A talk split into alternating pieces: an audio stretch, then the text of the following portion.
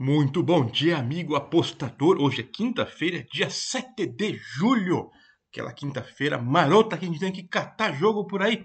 Vamos ver o que restou para o jogo rápido e para a corda apostador que nunca a gente se entende. Às vezes a gente fala o mesmo jogo, sabia? Não, mentira, gente sempre combina. Não é marmelada, mas é combinado. Vamos lá, vamos lá. Série B. CSA contra Ponte Preta. Fizeram bem colocar numa quinta-feira, né? Para dar aquela animada, né? Série B, CSA, Ponte Preta. Vamos ver. Eles se enfrentam pela 17 rodada da Série B. Estamos na metade, mais ou menos, né? O jogo será lá em Maceió. Os times estão desesperados. É, a gente está acompanhando aí que não está nada bom dos resultados das duas equipes. Eles têm que ganhar para sair do Z4, que dureza. O empate por 0 a 0 com Londrina fora de casa não pode ser considerado ruim, mas a sequência de sete jogos sem ganhar incomoda e acabou colocando o time alagoano na zona de rebaixamento. Com 16 pontos em 16 jogos, o CSA tem 16 anos e 16 jogadores. Não, não, pera. São só 16 pontos em 16 jogos. É o primeiro time fora da Z4. Dois pontos atrás do Náutico apesar de ter perdido apenas quatro jogos, empatou muito, né? É, empatou 10. Ai, ai, ai, como é que vamos escapar de mandar um empate aqui? vamos ver, vamos ver como, como anda a macaca. Que caminha para o segundo rebaixamento no ano, será? Acho que caiu no Paulistão, né?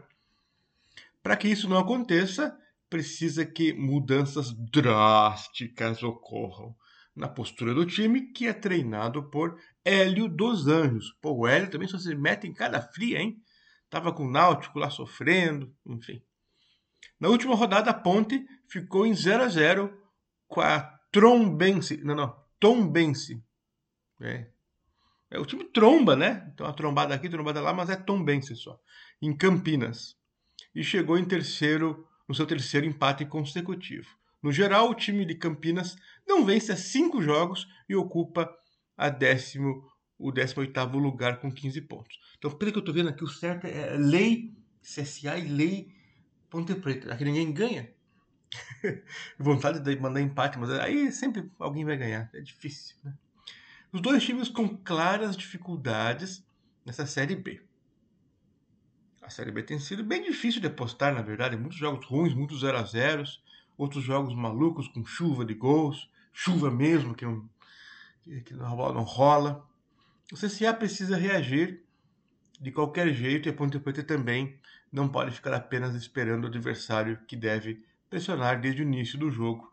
Então, aqui, enquanto todo mundo esperava que ia dar empate, que ia dar under, vai fazer os contrários. É hoje que os times vão tirar o pé da lama. Over 2 odd acima de 2, bem alta, para sair da Uruca mesmo com tudo.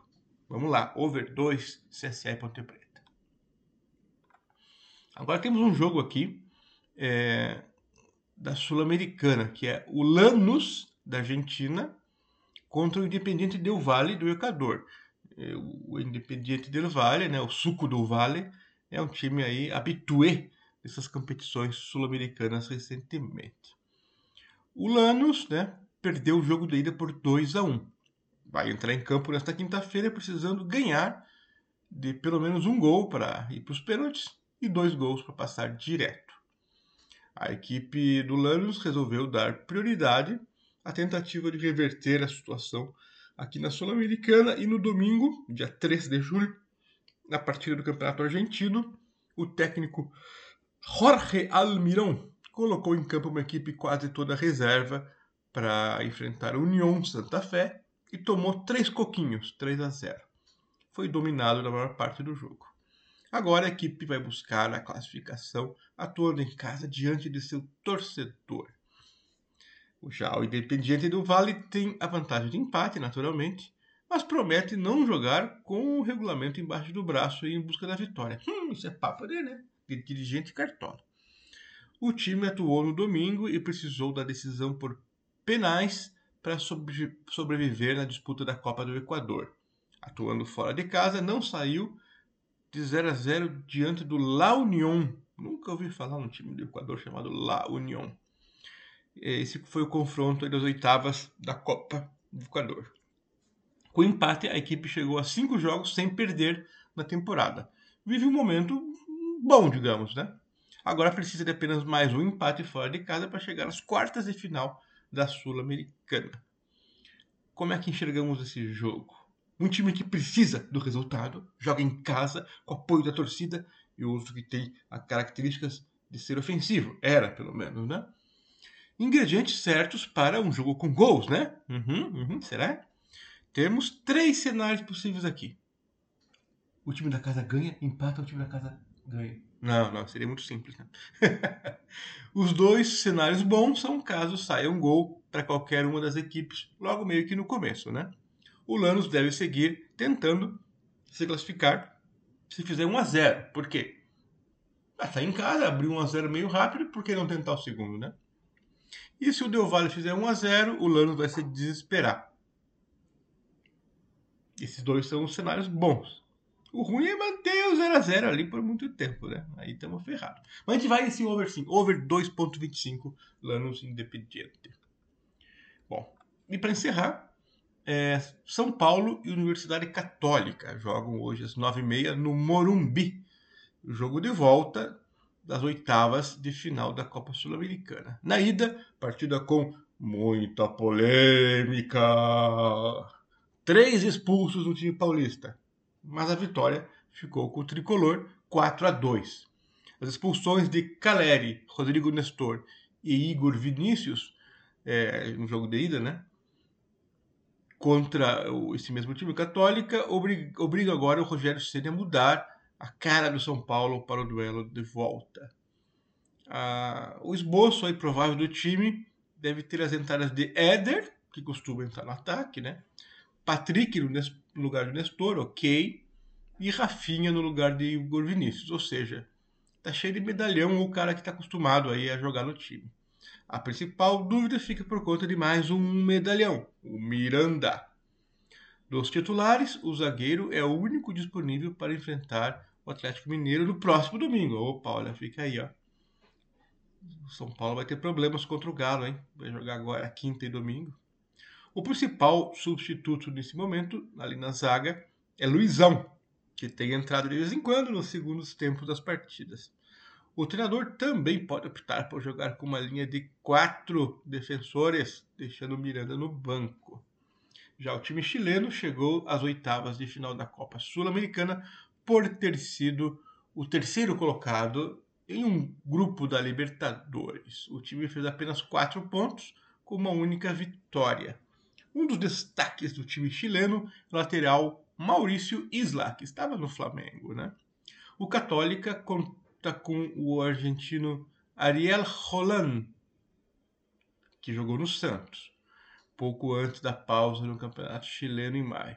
O time entrou em uma boa onda recentemente, mas a derrota para o São Paulo no jogo de ida complicou bastante a equipe, que vai tentar seguir viva nesse campeonato com uma grande tarefa aí para ser superada.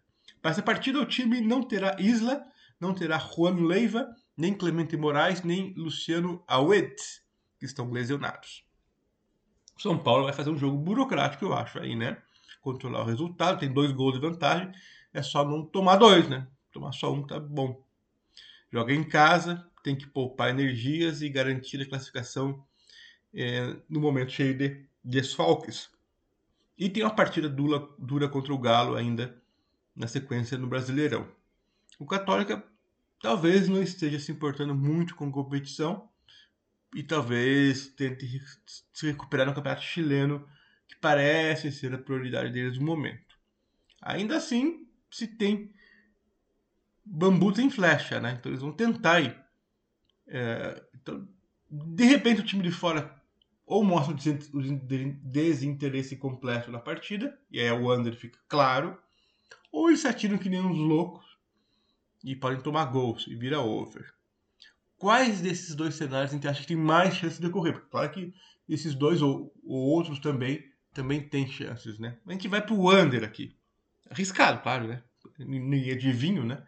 E os cenários estão aí para poder acontecer. Então vamos do under 2,25 nesse jogo aqui, mas é sempre arriscado como eu disse, sem ver a postura do time chileno. É isso sobre as dicas para esta quinta-feira. Valeu, até mais. Tchau.